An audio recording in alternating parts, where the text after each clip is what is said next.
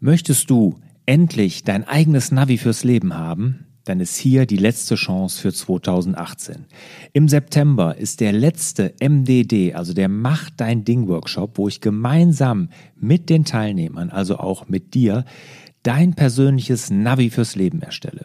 Also die letzte Chance für 2018, lass dir es nicht entgehen. MDD Workshop im September 2018. Alle Infos dazu unter larsbobach.de-mdd.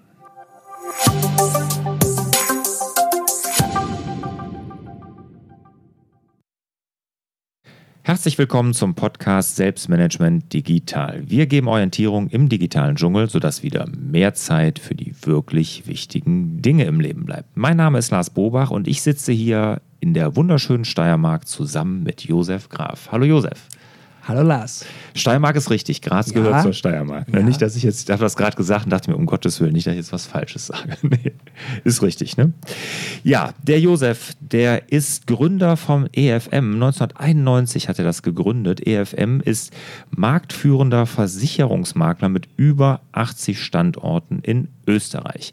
Und er hat damals die Erfolgsgeschichte von McDonalds gelesen, hat das so als Inspiration genommen, um das eigene Franchise-System in Österreich aufzubauen. Und seine Vision ist, die Versicherungsbranche nachhaltig im Sinne der Kunden mit Qualitätsstandards zu verbessern. Das ist ihm gelungen, wie gesagt, über 80 Standorte, 90 Versicherungsmakler und über 300 Mitarbeiter mittlerweile in der Gruppe. Das ist schon beeindruckend genug, aber was mich besonders beeindruckt, ist nämlich, wie er die Unternehmensnachfolge gelöst hat. Und da kann ich aus eigener Erfahrung, auch schmerzhafter Erfahrung ja sagen, bei mir hat es ja leider überhaupt nicht funktioniert. Ich, als ich in den Betrieb und auch mein Bruder in den Betrieb meines Vaters einsteigen wollten, das ist komplett in die Hose gegangen. Und er hat aber es wirklich hervorragend und erfolgreich geschafft, seine beiden Kinder Viktoria und Stefan in seinem Unternehmen zu integrieren. Und da wollen wir heute mit ihm drüber sprechen. Josef, war es denn schon immer dein Plan, deine Kinder, dass sie hier die Unternehmensnachfolge antreten? Ich wollte diese Belastung meinen Kindern gar nicht auferlegen. Ich selbst komme aus dem Bauernstand, das heißt, ich habe einen Bauernhof. Ich kenne das Thema Betriebsnachfolge über Generationen. Mein Hof ist seit über 400 Jahren in Familienbesitz. Betreibst ähm, du den? Also betreibt ihr den noch? Ähm, der wird jetzt gerade von meinem Neffen auf einem Bio-Bauernhof umgebaut, was mich mhm. persönlich einfach sehr freut. Mhm. Aber ich selbst bewirtschafte ihn nicht. Ich habe geglaubt, im höheren, reiferen Alter werde ich es irgendwann so als, als Hobby sehen, wollte immer Großbauer als Hobbybauer sein. Mhm. Aber das, dazu kam es eben nicht. Mhm. Und aus dieser Situation heraus kenne ich das Thema, wie wichtig Betriebsnachfolge ist. Und im Bauernstand natürlich immer sehr klar aus der Familie heraus. Jetzt sehe ich in der Wirtschaft schon seit, seit Jahrzehnten, dass das Thema Betriebsnachfolgesuche in der Familie meist nicht funktioniert. Und wie du früher die Zahl genannt hast, dass wir im deutschsprachigen Raum äh, weit über vier Millionen Unternehmer. Unternehmensnachfolger in den nächsten zehn Jahren dringend mhm, brauchen, ja. die eben nicht aus den Reihen der eigenen Familie zu gewinnen sind, so ist da ein ganz großer Engpass. Mhm.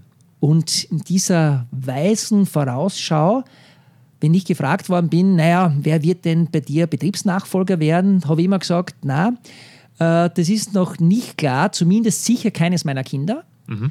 Äh, der Stiftungsrat von meiner Privatstiftung gemeinsam mit dem Aufsichtsrat der EFM und den Beiräten wird dann in der übernächsten Generation, also in der Enkelgeneration, jene Persönlichkeit aussuchen, die die höchste Sozialkompetenz und die höchste Wirtschaftskompetenz hat. Mhm. Auch genau in dieser Reihenfolge. Mhm. Und damit habe ich einmal meine Kinder entlastet. Mhm. Wie gesagt, weil wirtschaftlich können wir sagen, sind wir zufrieden unterwegs, wir sind sehr sparsam, mhm. wie es meinem Bauernstand einfach entspricht. okay. ähm, wenn, dann jammern wir maximal auf hohem Niveau. Mhm. Aber ich möchte diese, diese Last auf den Schultern meiner Kinder nicht sehen. Mhm. Das ist auch so immer in der Familie Thema gewesen. Ich habe das hast, immer ja. so gesagt, also ja. äh, na, weil ich selber bin sowieso bis 85 im Unternehmen mhm. und werde dann noch die so vielleicht die letzte Eröffnungsrede eines neuen Franchise-Unternehmers halten mhm. in seiner Region und somit war das eigentlich immer klar, ich marschiere einfach selber mhm. meinen Weg. Eines Tages sagte dann die Viktoria zu mir, sie ist ja die Erstgeborene bei mhm. uns in der Familie, sagt sie, du Papa, ähm, sollte der Stefan die Betriebsnachfolge nicht machen bei der EFM, bitte verkauft das Unternehmen nicht, dann würde ich das gerne machen. Wie alt war sie da? Das ist jetzt her, vielleicht zehn Jahre. Also mhm. sie wird jetzt 25. Mhm. Also quasi mitten in der Pubertät. Ja, also ich war perplex. Ja. A, über die Aussage, der Erstgeborene hat ein gewisses Erstgeborenenrecht mhm. und sie ungefragt so gleich äh, der Stefan als mhm. Zweitgeborener. Ähm, das glaubt sie, ja, ja, das wird so sein. Wie weit sind die beiden auseinander? Wie Zweieinhalb Jahre? Jahre? Zweieinhalb Jahre. Aber sind ganz eng. Also die beiden, ich bin ja zweimal geschieden und die beiden sind aus, aus erster Ehe. Mhm. Und ja, ich, ich habe das irgendwie cool gefunden, diese Aussage von mhm. der Victoria. Und dann kam es vor vier Jahren durch eine Zufallsdiagnose nach einem schweren Skiunfall. Ich habe dem Hermann Mayer seinen, seinen Sturz nachgemacht, wo es uns so hoch ausgehoben hat und am Rücken gelandet. Ei, ei, ei. Und da war ich dann doch sehr lange in Untersuchungen und Behandlungen und da hat man ein, sagen wir, ein Gewächs am Hörnerv hinterm Ohr, also am, am Stammhirn mhm. entdeckt. Mhm. Und dann sagen die Kinder, Papa, äh, wenn du uns brauchst, sind wir da. Ähm, der Stefan hat immer schon die Pläne gehabt, in Amerika zu studieren. Und eines Tages kriege ich von seinen Freunden mit, dass er nicht in Amerika studiert, sondern da bleibt. Sogar, Papa, ich habe dir gesagt, wenn du mich brauchst, bin ich da. Und ich habe gesagt, ich habe nichts gesagt. Sagt er, nein, nein, selbstverständlich. Ich mhm. mache meine HTL für EDV Management fertig, mache das Bundesheer, also mhm. Militärzeit, und dann stehe ich in der Firma. Er kam dann in die Firma nach dem Studium dann? Nach der HTL für mhm. EDV-Management mhm. und dem, dem Militärdienst und hat logischerweise gleich Verantwortung im EDV-Bereich übernommen mhm. und hat sich so toll entwickelt und so toll hineingelebt, dass er nach einem Jahr bitte als 21-jähriger Bursche die Konzernleitung übernommen hat. Okay. Also. Jetzt muss ich aber nochmal mit dem, jetzt ja. musst du natürlich, jetzt hast du das, da muss ich natürlich nachfragen, ja. wie ist das denn ausgegangen mit deiner Gesundheit? Ähm, naja, ich habe dann, ich hätte in Bamberg eine, einen OP-Termin gehabt und den habe ich eine Woche vorher abgesagt und habe gesagt, ich möchte komplett durch radikale Ernährungsumstellung, also Gesundung von innen heraus, mhm. ähm, Wachstumsstopp erzeugen und das ist auch gelungen. Das heißt, keine OP ich habe gesagt, die Chirurgen kennen sich in meinem komplizierten Hirn nicht aus. das ist gelungen. Ja, ja, ja. das ist gelungen. Mhm. Und ich glaube sogar noch einen Schritt weiter gehen zu können über Mentaltraining, Meditation und äh, ernährungstechnisch ähm, alter Tradition nach Jörg Krepper. Ähm, so, wo es um Thema basische Ernährung geht. Ich lebe, mhm. lebe seit einiger Zeit inzwischen vegan mhm. und durfte lernen, Fleisch ist mhm. per se noch nicht ungesund, aber vegan ist meist noch immer nicht gesund. Mhm. Und da durfte ich sehr viel lernen. Mhm. Äh, da bin ich dieser Situation sehr zu Dank verpflichtet und habe aufgrund dieser Geschichte inzwischen meine Lebenserwartung, meine persönliche, einfach revidiert. Mhm. Ich habe es einfach um 20 Jahre hinaufgeschoben, also auf 121. Okay. Und darauf stelle ich mich ein, darauf habe ich mein, mein Leben ausgerichtet. Äh, viele haben gesagt, Josef, du bist aber Alkoholiker, weil du so gern arbeitest oder so viel arbeitest.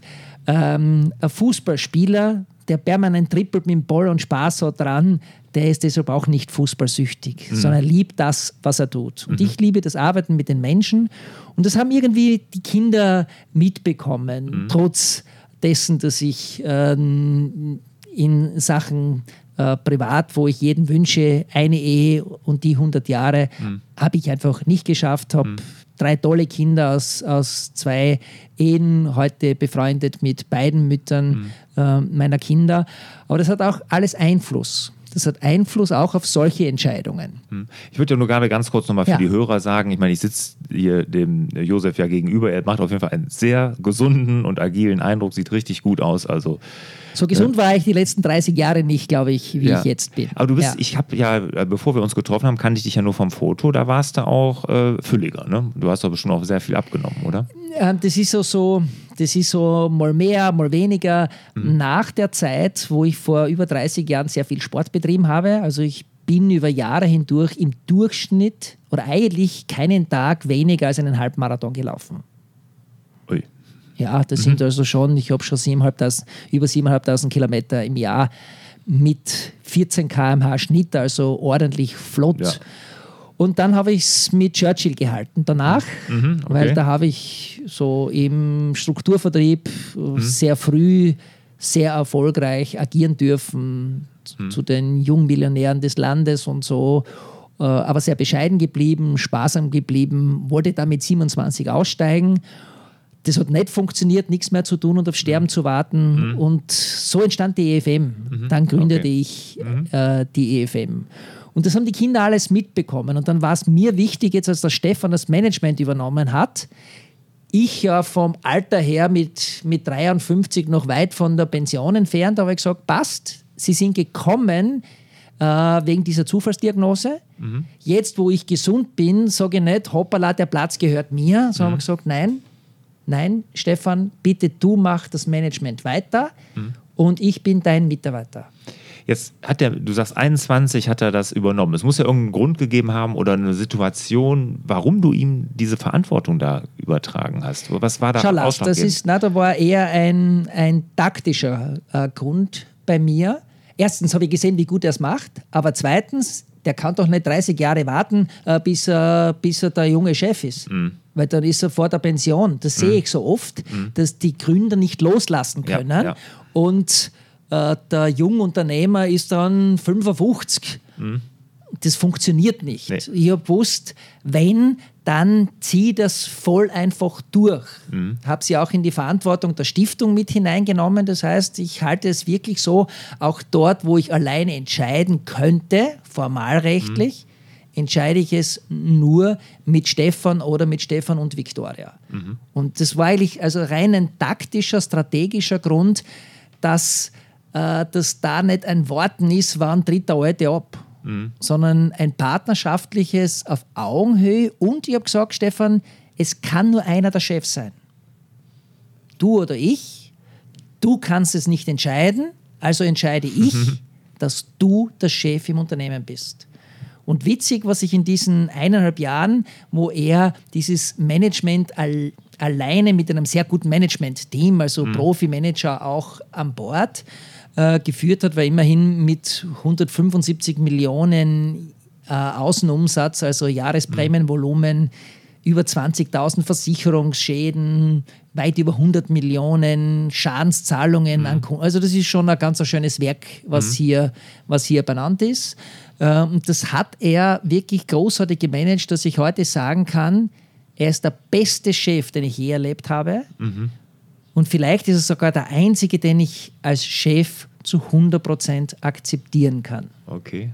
Und ähm, das ist schön. Das sagt auch ähm, mein Vorstandsfreund Franz Meingast, der bei Milliardenkonzernen Vorstandspositionen inne gehabt hat und der ist eben jetzt bei uns mhm. im Konzern, weil der Stefan gemeinsam mit der Victoria eine wichtige Entscheidung auch noch getroffen hat. Das heißt, ich habe an sie das Unternehmen übergeben mhm. und sie haben gesagt, naja, aber eigentlich sind wir nur, führen wir nur fort, was du, äh, lieber Papa, gegründet hast.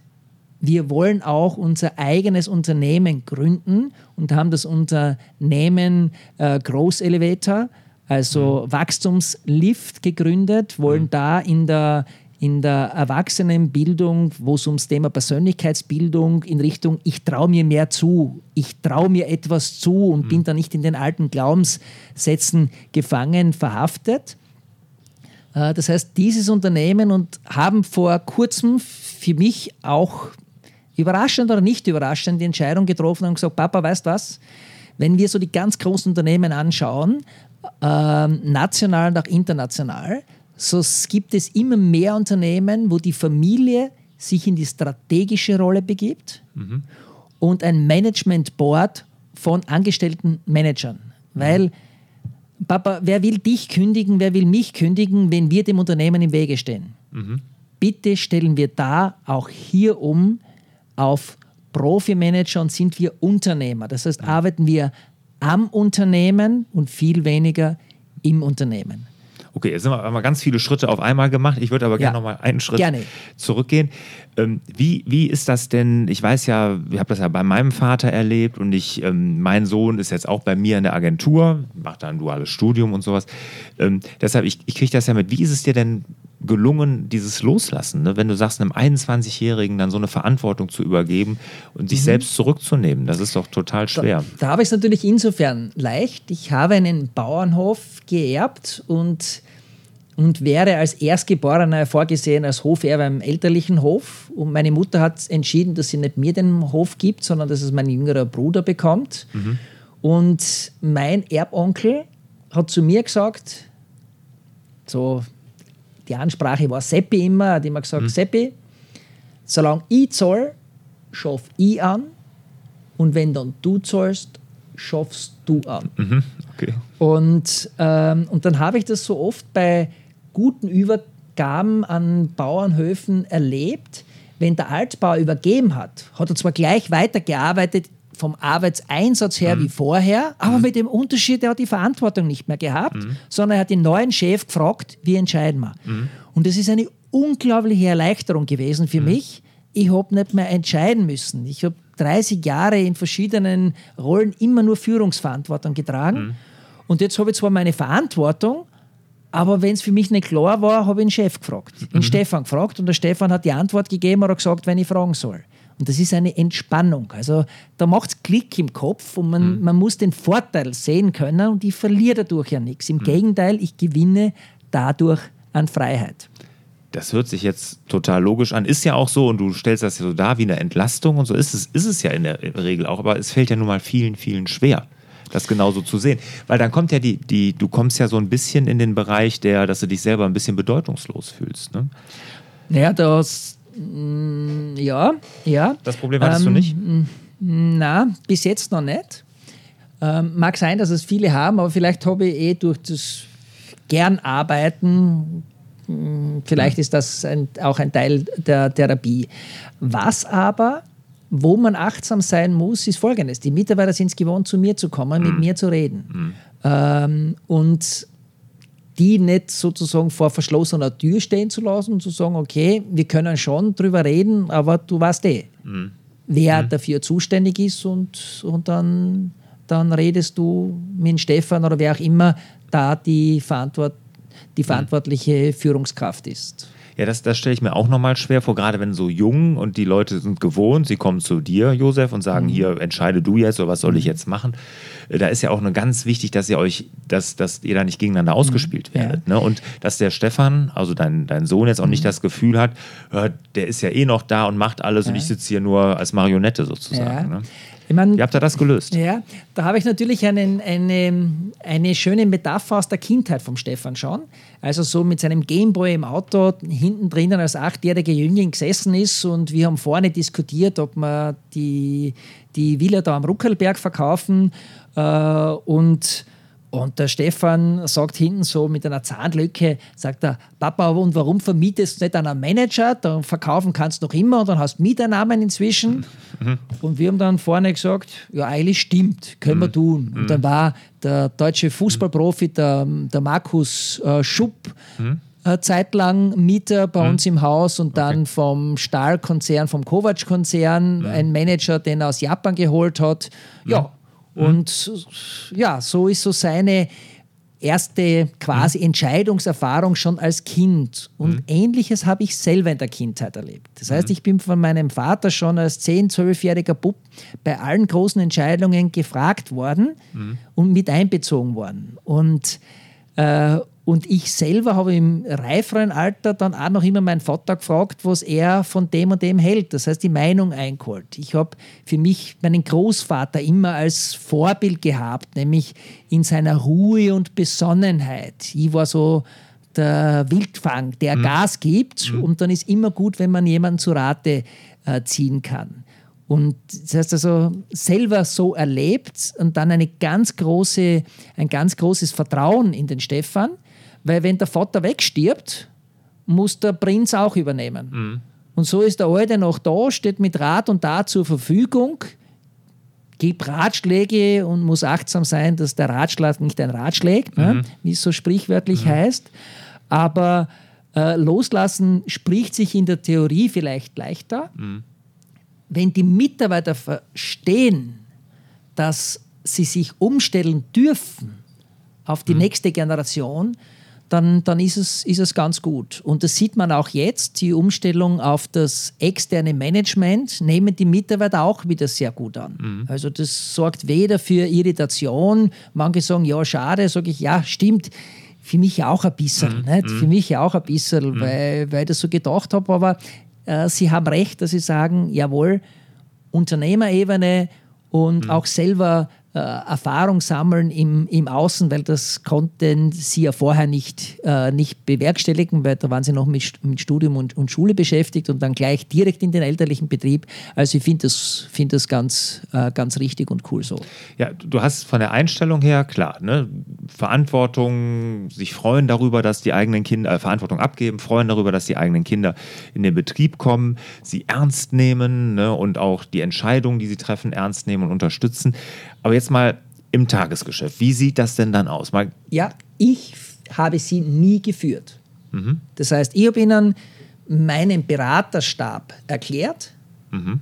gesagt, wer hat welche Stärken, wer hat welche Begrenzungen, wie könntet ihr zusammenpassen. Stefan hat dann entschieden, wen möchte er als Berater weiterhin haben und wen nicht. Mhm. Das heißt, die auslaufenden Beratungsmandate habe ich auslaufen lassen. Okay. Er hat dann seine zusätzlichen Berater hinzugenommen, Management Coach dazugenommen. Mhm. Und das heißt, der Management Coach, und da waren es zwei Personen in Folge, die haben ihn da hinein begleitet und alle rundherum haben mitgeholfen. Das okay. ist relativ einfach, so wie es auf, äh, bei Königshäusern, wenn der junge mhm. Prinz mit zwölf schon König wird, da hat sich auch keiner aufgeregt drüber. Mhm. Nicht? Und mhm. haben das die Berater rundherum gemacht. Mhm. Und bitte, ich habe mit 21 auch schon Führungserfahrung sammeln dürfen. Also das mhm. ist alles kein Thema. Mhm. Also ihr habt ja euch schon da externe Hilfe auch genommen. Er auch, hat externe er, Hilfe er genommen, externe nicht, Hilfe, nicht ist, wir. Mhm. Er hat sich, ich habe nur gesagt, er braucht jemanden, weil ich darf ihn nicht führen, mhm. weil sonst ist das nicht machbar. Mhm. Äh, er muss mit Widerstand auch von mir rechnen, dass mir manches nicht passt. Dann mhm. müssen wir schauen, dass wir wenn wir uns in die Haare kommen, dass wir uns coachend begleiten lassen. Mhm. Und was ganz wichtig war, wenn ich heute zurückblicke, wir haben gemeinsam eine Coaching-Ausbildung gemacht. Ah, okay. Mhm. Und dort haben wir viel gelernt in Sachen Kommunikation, damit mhm. wir nicht in alte Kommunikationsmuster der Familie geraten. Mhm. Okay, das hat euch dann geholfen, ja, wenn dann mal ein Konflikt da, aufkam. Genau dass er das dann lösen konnte. Ne? Genau, der Stefan Aber, ist dann, wenn er gemerkt ja. hat, der dominante Vater, mhm. äh, dann ist er still geworden, unglaubliche Größe. Mhm. Und dann habe ich gemerkt, shit, mhm. ich bin schon wieder äh, zu sehr mhm. im Marschieren. Mhm. Und dann haben wir auch das ein oder andere Mal externe Unterstützung in der Konfliktlösung, also wirklich mhm. Konfliktlösungsbegleitung äh, äh, uns geholt bei unserer Ausbildnerin. Und einmal habe ich sogar geschafft, dass die Ausbildnerin die Nerven weggehaut hat, den Raum verlassen hat mhm. und alles hingeworfen hat. Und da war ich so beeindruckt von der Viktoria. Mhm. Da hat sie das Regiment übernommen, mhm. sie die Moderation fertig gemacht und mhm. wir haben das Ziel erreicht. Okay. Also das ist unglaublich, welche Kompetenz da ist. Und wenn ich sehe, wie die gewachsen sind mhm. innerhalb dieser zwei Jahre, die Viktoria kürzlich die Jahrestagung moderiert mit mhm. 350 Gästen, sie mhm. zwei Tage durchmoderiert auf der Bühne und hat vor, einem, ähm, vor drei Monate vor der 25-Jahr-Feier, also vor zweieinhalb Jahren, zu mir gesagt: Du Papa, mhm. zwing mich nie, dass ich auf der Bühne stehen muss, mhm. weil ich kann das nicht, ich will das nicht. Es gibt andere, die können es und die wollen es. Mhm. Zwing mich nie dazu. Ein paar Monate später hat sie dann eine tolle Ansprache gehalten beim 25-Jahr-Jubiläum. Ja, und zwei Jahre später die Moderation gemacht. Also Menschen wachsen mit der Aufgabe und loslassen, da wird man manchmal gezwungen dazu. Mhm. Weil Menschen es rundherum erkennen und sagen, als Bauer sage ich immer zu mir, misch dich nicht zu viel ein, regier nicht überall zu viel hinein. Mhm. Und ja, und sonst hat mir der Stefan eh gesagt, Papa, das wäre jetzt meine Baustelle gewesen. Okay. Das hat er so eine höfliche Formulierungsform, das ist sehr angenehm. Ja. Er hat ja. nicht gesagt, Papa, du hast schon wieder, sondern er sagt, Papa, das wäre jetzt meine Baustelle gewesen. Okay. Ja, da gehören von den Kindern natürlich auch, wie, wie, du eben gesagt hast, dann natürlich auch viel Nachsicht, weil die müssen natürlich sehen, du hast das jetzt hier ganze 30 Jahre fast aufgebaut, ne, dass äh, man da auch dann gewisse Nachsicht auch mit den dem Gründer dann haben muss, der sich natürlich da überall noch in der Verantwortung erstmal fühlt, was er ja auch vorher war. Ne? Mhm. Und schön auch zu hören, ich finde das ganz wichtig, was du gesagt hast, und das ist, glaube ich, auch ein wichtiger Tipp, wenn sowas ist und es kommen Konflikte auf, und die kommen ja überall auf. Die müssen sowas. kommen, ja, weil genau. sonst genau. ist keine Zusammenarbeit. Ich erkläre das mhm. gerne so: zwei Mühlsteine, mhm. wenn da die Funken nicht fliegen, kann man sie nicht so weit zusammenschrauben, dass sie irgendwann ganz feines Mehl ergeben. Mhm. Das ja. heißt, das muss sich ein bisschen abschleifen. Mhm. Und das ist ein ganz natürlicher Prozess. Ja. Eine Eskalation darf nicht so oft passieren und ist sofort zu begleiten. Und da mhm. gehören dann Kommunikationsprofis wirklich mit dem roten Telefon verfügbar. Mhm. mhm. Da darf man nicht den Hochmut besitzen und sagen, das schaffen wir schon. Mhm. Das ist nicht machbar. Wenn mhm. ich bin Teil des Systems und somit nicht außerhalb. Mhm. Das muss ein Coach sein, der außerhalb ist. Finde ich, find ich ganz toll und das ist auch wirklich ein großer Tipp, glaube ich, für alle, die nämlich vor so einer Herausforderung stehen, dass man sich da auch gerne externe Hilfe holen soll. Ne? Was da und dann nicht auf Unternehmensberaterebene, ne? da kann, wie du sagst, finde ich auch toll, dass du deinen Kindern dann die freie Wahl lässt, wen sie sich als Berater holen, um ihnen zu helfen, in ihre eigene Managementrolle oder ihre eigene Unternehmerrolle hineinzuwachsen. Aber wenn es zu Konflikten kommt, dann wirklich einen Coach holen, der das moderiert. Finde ich, find ich super. Finde ich ganz, ganz toll. Danke. Was, was würdest du denn jetzt noch sagen aus deiner Sicht, wenn jetzt Unternehmer vor dieser Herausforderung stehen? Wir haben ja gerade gehört, mehrere Millionen in den nächsten Jahren, wo es dann teilweise in der Familie, teilweise extern, da kann das Gleiche ja auch passieren. Was sollten die denn beachten, wenn sie, wenn sie so eine Unternehmensnachfolge angehen? Ähm, da haben wir jetzt hier die beiden Seiten, nämlich die Übernehmerseite, der muss wissen, ich bin jetzt zukünftig Unternehmer, aber ich habe ich werde den Schatten des Gründers nie los. Nicht einmal dann, wenn er unter der Erde ist. Das heißt, ich bin dann der, zwar der oberste Chef und mhm. kaufe das Unternehmen oder mit Leibrente oder mm, Unterstützung einer Bank oder Erbschaftsgeld, mhm. wie auch immer. Mhm. Ähm, und trotzdem sind es zwei Rollen die Generation nach ihm hat es leichter, weil dann mhm. habe ich diesen Generationswechsel schon anders durchgeführt. Aber mhm. vom Gründer zu übernehmen, ist immer etwas, immer etwas anderes. Mhm. Das also heißt der also, sollte sich immer klar werden, der, der, Schatten, der wird da liegen der, und da komme ich. Der, der gehört der, dazu, ja. denn ein Baum, der keinen Schatten wirft, ist mhm. ein Mickey Maus Pflänzchen. Ja, ja. Also freuen wir, erfreuen wir uns über den Schatten mhm. im Wissen, im Schatten liegt man zwar gerne, aber wenn man genau die Sonne möchte, mhm. will man den Schatten nicht. Mhm. Und das heißt, damit, das muss man reflektieren und erkennen, das gehört dazu. Mhm. Äh, zum Übergeber, der Übernehmer wird es nie so machen, wie er es gerne hätte. Mhm. Nie. Und sonst wird die Erwartungshaltung, wenn, das, wenn er alles so macht, wie er möchte, garantiere ich, Lars, dann schraubt man die Erwartungshaltung so weit drauf, bis sie nicht mehr erfüllbar ist, damit er wieder vom Thron stürzbar ist. Mhm. Also das ist so, das ist wie Tag und Nacht, die sich, die sich äh, abwechseln, so sind Generationsnachfolgen und ein gutes Unternehmen hat das ja sehr oft. Mhm. Ja, in der Regel. Nur dann, wenn es über Jahrhunderte mhm andauert, dann hat es sehr oft den Generationswechsel. Mhm. Also da auch, ich meine, ist ja beim Delegieren grundsätzlich so, ne, andere machen es anders, aber nicht unbedingt besser oder schlechter als man selber, vielleicht sogar besser, ne, weiß man ja nicht. Nur weil sie es anders machen, heißt ja nicht, dass es schlechter ist. Ne, das ist sicherlich da auch ein wichtiger, wichtiger Punkt. Und die Übergangszeit, das ist vielleicht auch noch so ein wichtiger Hinweis. Es ist gut, wenn die beiden zwei Jahre parallel agieren. Und da sage ich wirklich ein Jahr der Alte noch am Ruder mhm. und dann wirklich feierliche Schlüsselübergabe oder Stabübergabe mhm. und dann in die dienende Rolle, weil mhm. das sieht das ganze Team. Wenn der Altchef ja. bereit ist, den Schritt zurückzumachen, mhm. im Alter lernen wir wieder zu dienen. Und das ist unglaublich schön. Also mhm. das ist so ein Geschenk, so ein Geschenk, weil sonst ist man eh immer der Chef. Und endlich darf man dienen. Und das mhm. ist ein, da kommt so viel zurück. Das ist fast eines der schönsten Komplimente, wenn man, wenn man das mhm. schafft. Und egal, ob der jetzt die Entscheidung richtig trifft oder falsch. Mhm. Ich sage immer, so viele falsche Entscheidungen, wie ich getroffen habe in meinem Leben als Unternehmer, das darf ein Angestellter gar nicht machen. Mhm. Der ist schon längst zu feuern. genau. Genau. Was, was auch noch, glaube ich, wichtig ist, was, wo du auch ein gutes Vorbild sein kannst, du hast es ja sehr früh gemacht. Du bist ja jetzt noch gar nicht alt. Also du bist ja noch weit, du willst eh bis 85 arbeiten, ja. hast du gesagt. Du, da bist du ja nun ganz, ganz weit von entfernt.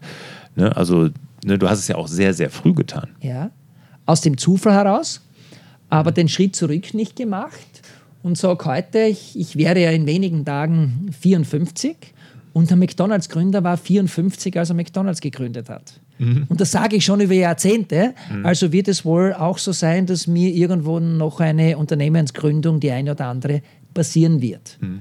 Und da habe ich dann vor, noch früher mhm. loszulassen, werden aber sicher nur Unternehmen sein, die dem Gesamtkonzept der EFM dienen mhm. und den Kunden der EFM dienen. Mhm. Finde ich toll. Mit 54 McDonalds gegründet. Kann man mal sehen, was in dem Alter noch möglich ist. Viele denken, halten sich ja dann schon mit, mit 50 oder so, denken sie viel zu alt, um sich selbstständig zu machen. Das ist ja totaler Quatsch. Ne? Hm. Ich glaube, es ist mit 85 nicht zu spät, sein hm. letztes Unternehmen zu gründen. Mhm. Genau. Super. Das ist ein guter Schlusssatz zu dem Thema. Also erstmal vielen Dank dafür. Kommen wir mal zu den Schlussfragen. Josef, bist du bereit? Gerne. Was ist dein wichtigster Produktivitätstipp? Das Pareto-Prinzip, immer bedenken, mit 20 Prozent der Kunden und 20 Prozent meiner Zeit erreiche ich 80 Prozent meiner Ergebnisse. Mhm. Und das heißt hier eiskaltes, klares Zeitmanagement. Okay, was machst du denn als Unternehmer, um abzuschalten? Meditieren, wandern, schlafen, aber nicht, ich glaube, oft denke ich beim Schlafen mehr als, als im, im Wachzustand. Ich segle gerne, ich gehe gern Touren, mit den Tourenskiern auf den Berg. Ähm, aber das Entspannendste ist für, für mich vielleicht doch ähm, im Jacuzzi, im Whirlpool sitzend, so dieses Wassersprudeln mhm. zu genießen naja, und dann gibt es andere Dinge auch noch, die sehr entspannend sein können. Und im, im Jacuzzi ist es draußen oder drin? Ja, ja. Draußen, im Garten dann. Ja. ja, schön in der Natur. Toll. Tolle Sache. Und mit dem Abschalten, finde ich auch ganz interessant, das hast du mir im Vorgespräch ja gesagt, dass du ähm, kein Radio hörst, kein Fernseh guckst. Ja. Ne, und äh, auch nicht liest. Ich, ne? bin ein kompletter Medienverweigerer schon seit 20 Jahren. Hatte damals, als ich so für gewisse kurze Periode versucht habe oder getan habe, war ich überrascht, dass ich trotzdem up-to-date bleibe. Mhm. Und Faktum ist, ich von früh bis spät, ich spreche nur mit Menschen, ob persönlich oder telefonisch. Mhm. Und ich habe nur mit Menschen Kontakt und ich beantworte auch lange E-Mails nicht vollständig, sondern nämlich sieht man dann in meiner Antwort schon, dass ich nur auf den Anfang und Schlussbezug nehme, mhm. Äh, weil wichtige Dinge haben immer in wenigen Minuten Platz mhm. und ich mag keine ausschweifenden Geschichten. Ich habe früher sehr viele Bücher gelesen, also ich glaube 700 Bücher noch bis zu meinem 27. Lebensjahr. Ähm, und sage heute, ich verschenke gerne Bücher, aber habe gerne die Kurzfassung von Menschen, mhm. an denen ich die Bücher verschenkt habe, weil es geht immer um die Essenz. Und, und wenn ich so, wenn wir beim Thema Übergabe sind, so ein wichtiger Satz von meinem, von meinem Erbonkel ähm, ist auch mit dem Thema Geduld haben, kommt Zeit, kommt Rat. Mhm. Also es ja. ist eher weniger ist mehr. Und die Dinge, die einen erfolgreich machen, die sind so klar pointierbar. Und das andere rundherum ist nur die Zeit, die uns gestohlen wird, abgeluchst wird, die wir verrinnen lassen, die wir vergehen lassen. Ja, es muss mhm. sich die Zeit eh auch füllen, aber das hat nichts mit Erfolg zu tun. Sind wir beim Punkt Buch. Was ist denn so das Buch? Das heißt, bis 27 nur gelesen. Welches hat dich denn da am meisten geprägt? Kannst du dich noch daran erinnern? Ja, ja. ähm, es waren ein paar Bücher. Das eine ist von Napoleon Hill, Denke nach und werde reich. Und für mhm. mich spannend, dass selbst das für meinen Sohn, auf einmal mhm. kommt er mit dem Buch daher und sagt, Papa, kennst du dieses Buch? Mhm. Äh, das hat mich sehr überrascht. Und das Buch ist ja schon noch älter. Ne? Ja, das, das, ist, ist ja, sehr alt. Das, das, ist aus den 30er Jahren, ja, glaube ich sogar. Die Bibel ist noch älter ja, und genau. auch von der Bibel kann man viele Sätze herausnehmen. Man muss nur achtsam sein, wie man ja. Dinge interpretiert. Dann war ein wichtiges Buch für mich von Frank Bettker, Lebe begeistert und gewinne, weil ich war ein bisschen Stotterer, ich war ganz schüchtern und unsicher, das heißt eigentlich ungeeignet für Vertrieb und Verkauf und für Bühne erst recht. Mhm. Und da war dieses Buch von Frank Bettker, Lebe begeistert und gewinne, ein, ein Schlüsselbuch. Ähm, und heute, viele Freunde von mir haben Bücher geschrieben, ähm, ob das die Monika Matschnik ist zum Thema Körpersprache, da ähm, oder der Michael Brandner, Brandner am Branding, wo es um Markenpositionierung geht. Für mich ist er der Magister, der Mr. Simple. Mhm. Uh, keep it short and uh, mhm. simple and stupid. Mhm. Ganz einfach es auf den, auf den Punkt zu bringen. Und wenn es um das Thema Franchising geht, natürlich Fair Play Franchising von der Waltraud Matius, von meiner Lehrmeisterin in Sachen Franchising. Mhm. Super, die Bücher werden wir alle hier in dem Artikel natürlich verlinken.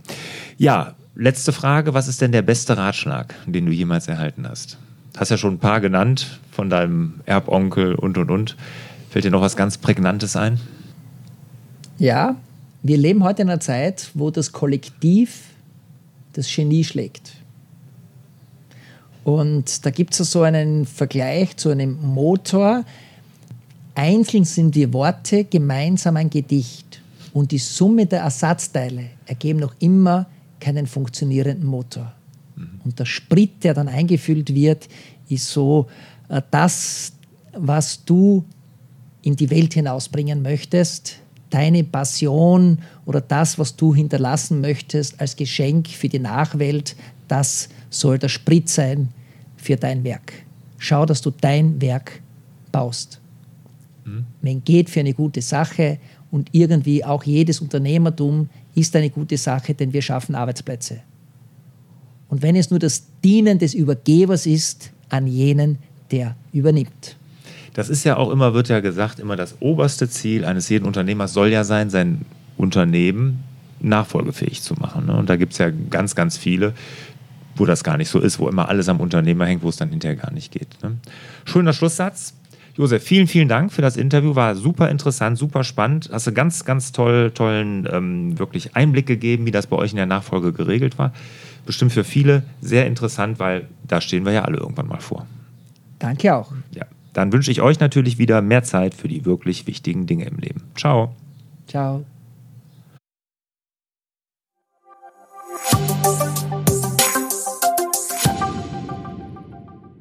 Möchtest du Meistertask in deinem Team produktiv einsetzen, dann habe ich ein super Angebot für dich. Gemeinsam mit meinem Bruder Björn habe ich einen Workshop entworfen für Unternehmer, Selbstständige und alle Führungskräfte, die ihr Team agil mit transparenten Workflows motiviert führen möchten. Am 11. Oktober 2018 findet dieser Workshop in Leverkusen statt und wir geben dort eine Einführung in Meistertask. Wir zeigen, wie man Meistertask produktiv mit anderen Tools nutzen kann, wie es im Team funktioniert, geben da ganz, ganz viele Praxisbeispiele von Meistertask im Team und geben eine Schritt für Schritt Einführung, wie du Meistertask auch in deinem Team einsetzen kannst. Also, wenn du am 11. Oktober 2018 noch nichts vorhast, dann melde dich am besten noch heute zu dem Workshop an.